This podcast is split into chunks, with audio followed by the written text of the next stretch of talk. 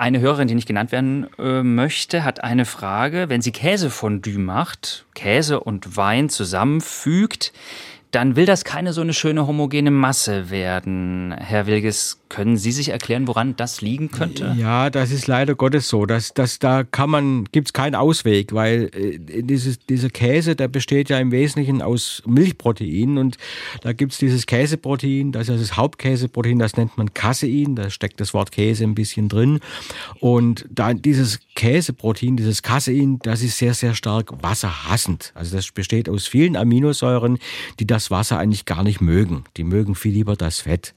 Und jetzt sieht man schon, wenn man den Käse schmilzt, da ist fast kein Wasser mehr drin. Das ist also da ist noch ein bisschen Wasser drin, aber verhältnismäßig wenig. Dann kann sich da eine schöne homogene Masse bilden, also eine ziehbare Masse, so ähnlich wie ein Teig. Wenn Sie jetzt aber Wein dazugeben, dann kommt dort einfach zu viel Wasser dazu und dann klumpen sozusagen diese hydrophoben Aminosäuren, die das Wasser gar nicht mögen, in sich zusammen. Das sind diese kleinen Klümpchen, die sie haben. Und das, das Einzige, was da eigentlich hilft, ist dann vielleicht ein bisschen Schnaps. Also da kommt da immer noch ein bisschen Schnaps dazu in, den, in, den, in das Fondue. So das Gläschen Kirschwasser, das hat mehr Alkohol und Alkohol ist wieder so in Richtung Fett lösen. Dann kann man das vielleicht ein bisschen beheben. Aber andererseits, das ist ein bekanntes Phänomen. Phänomen, dass das ähm, bei zu wenig, also bei Wein und Käse in Fondue, dass das immer ein bisschen klumpt. Okay, aber ein Schnaps kann helfen. Auch in dem Fall. Schnaps kann helfen.